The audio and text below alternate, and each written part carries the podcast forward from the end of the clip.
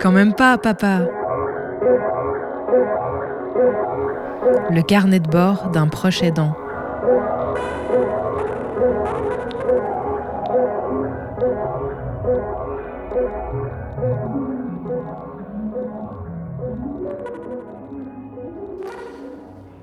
J'avais déjà parlé dans un précédent épisode de la question du handicap cognitif. J'avais pas forcément pris le temps d'expliquer ce que ça implique euh, dans le quotidien de ma fille et dans le nôtre en commun, euh, quand euh, les hallucinations apparaissent, quand la mémoire disparaît petit à petit sur des questions précises, ou encore quand il y a des grandes variations dans les émotions au jour le jour. Et c'est précisément ce dont j'avais envie de parler dans cet épisode, comme une illustration de la conséquence des maladies dégénératives neuronales.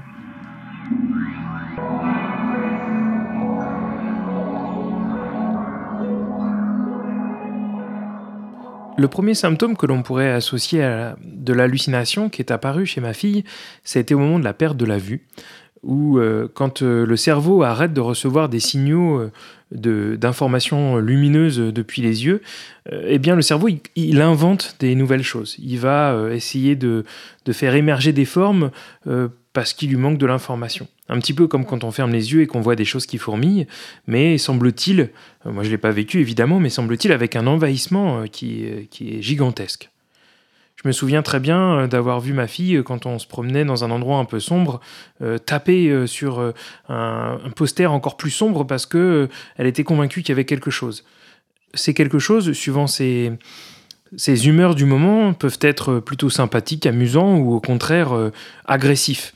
Elle les a vite appelés ses bonhommes parce qu'ils avaient des bras, des jambes et ils se déplaçaient un peu comme elle. Quand elle tournait la tête à gauche, ils tournaient la tête à gauche. Et puis parfois, c'était des monstres, des choses qui l'envahissaient, qui étaient agressifs. Et, encore aujourd'hui, euh, ces, monstres sont des choses qui, lui font peur, qui parfois elle les interprète même. On entend euh, euh, qu'elle va parler à leur place, elle va faire des bruits de gorge un peu impressionnants. Parfois, elle leur raconte des histoires, parfois elle leur parle. C'est assez, assez, cette relation qu'elle a avec ces bonhommes a évolué au fil des années et continue d'être euh, très présent dans son quotidien, même si ça fait partie de son intime. Euh, c'est quelque chose qu'elle choisit de pas évoquer. Peut-être pour pas euh, les amplifier, mais aussi parce que je pense que c'est une partie de ce qu'elle considère être à elle et pas forcément aux autres et sans doute impartageable.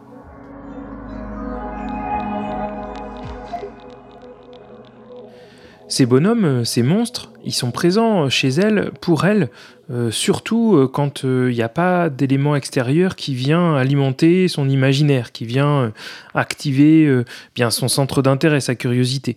Et alors, avec l'arrivée de la maladie, elle a passé de plus en plus des nuits d'insomnie intense, où les bonhommes prenaient et les monstres prenaient une, une place gigantesque dans, dans, ces, dans ces nuits et donc ben, la moitié du temps qui, qui se déroulait.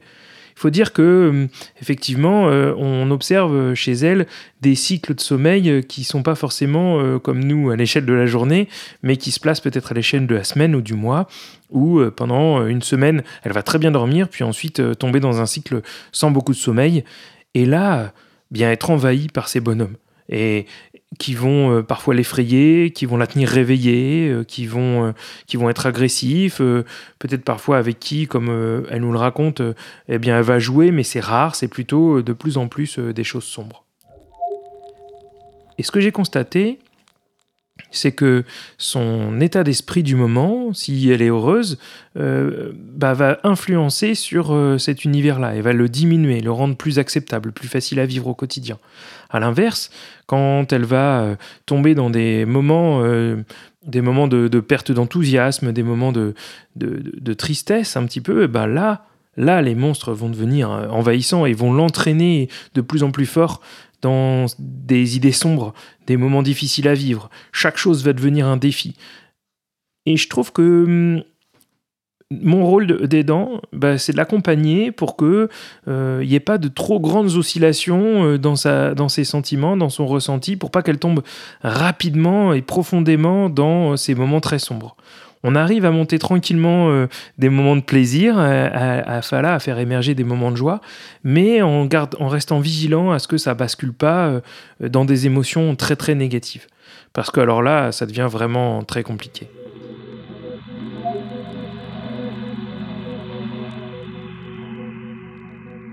Alors bien sûr, chaque patient, euh, chaque personne qui euh, vit euh, une maladie dégénérative va vivre ces questions-là différemment. Les hallucinations vont pas apparaître de la même manière chez tout le monde.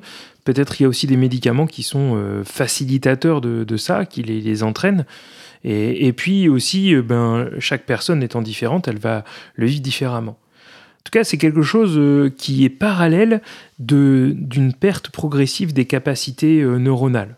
Moi, ce que je constate, c'est qu'au fil du temps, des choses que ma fille, elle savait faire, bah, petit à petit, elle est moins en capacité de les faire. Et c'est souvent en parallèle avec ces, apparitions un petit peu fantomatiques, ces hallucinations qui, arrivent. Et aussi, comme je le disais, cette grande variation euh, des, des, émotions euh, qu'on peut travailler et qu'on peut accompagner pour que ce soit le plus, le plus serein possible. La grande euh, autre facette de cette question-là, c'est la perte de la mémoire. La perte de la mémoire sur tous ses aspects. La perte de la mémoire à court terme, quand il s'agit de se souvenir de quelque chose euh, qu'on vient d'évoquer. La perte même à très très court terme, quand il s'agit de la mémoire opérationnelle pour parler.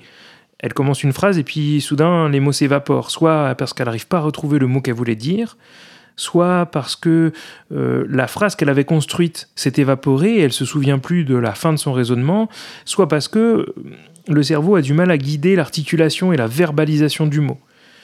Ou encore même parfois parce que euh, la, verbalisation elle-même, elle, devient, elle devient non fluide. Il y a beaucoup de choses comme ça qui se passent qui, qui sont des conséquences de la perte de la mémoire.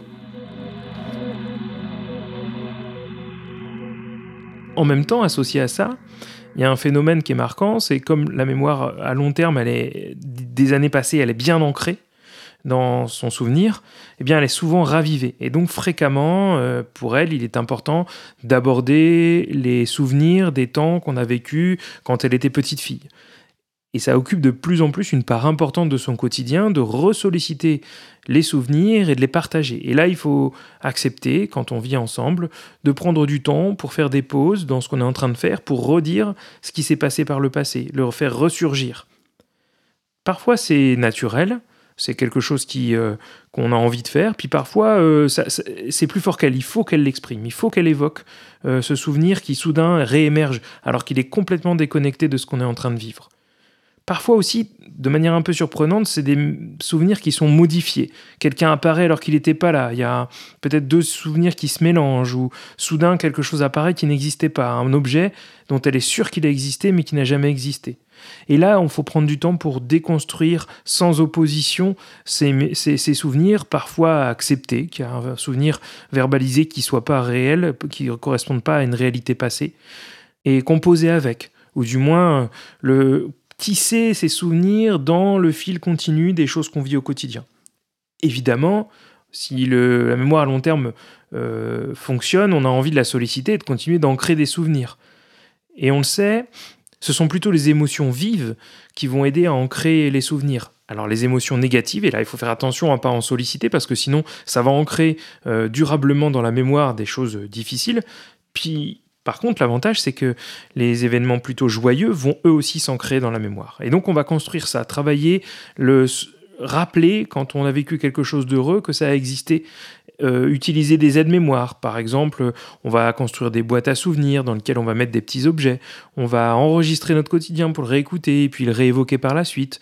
On va faire une boîte avec euh, des odeurs dedans. On va retoucher des objets qu'on avait euh, rencontrés lors de vacances, par exemple. Ça, c'est quelque chose qu'on doit travailler sur long terme parce qu'on le sait, quand la verbalisation disparaît, on a aussi envie de pouvoir ressolliciter ces objets pour pouvoir ressolliciter la mémoire qui leur est associée.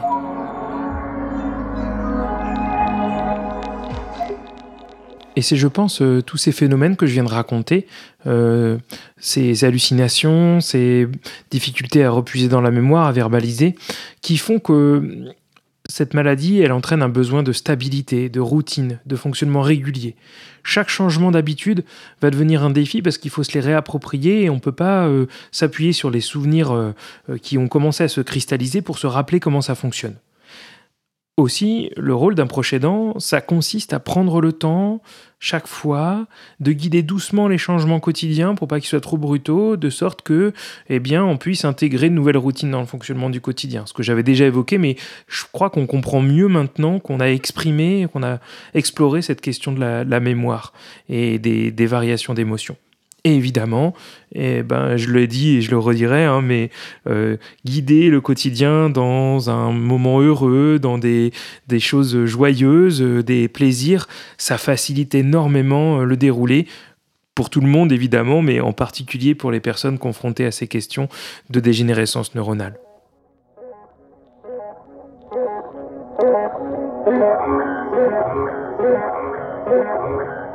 Quand on est proche aidant, on vit donc euh, pas mal de choses comme je viens de les raconter, depuis l'intérieur, depuis euh, l'intimité euh, du foyer, et vers l'extérieur, quand on s'ouvre, on doit souvent faire face à des incompréhensions des gens qui nous entourent.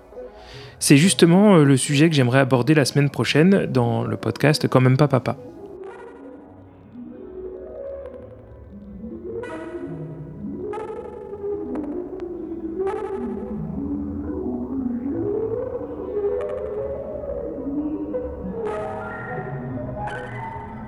Un podcast à retrouver sur le.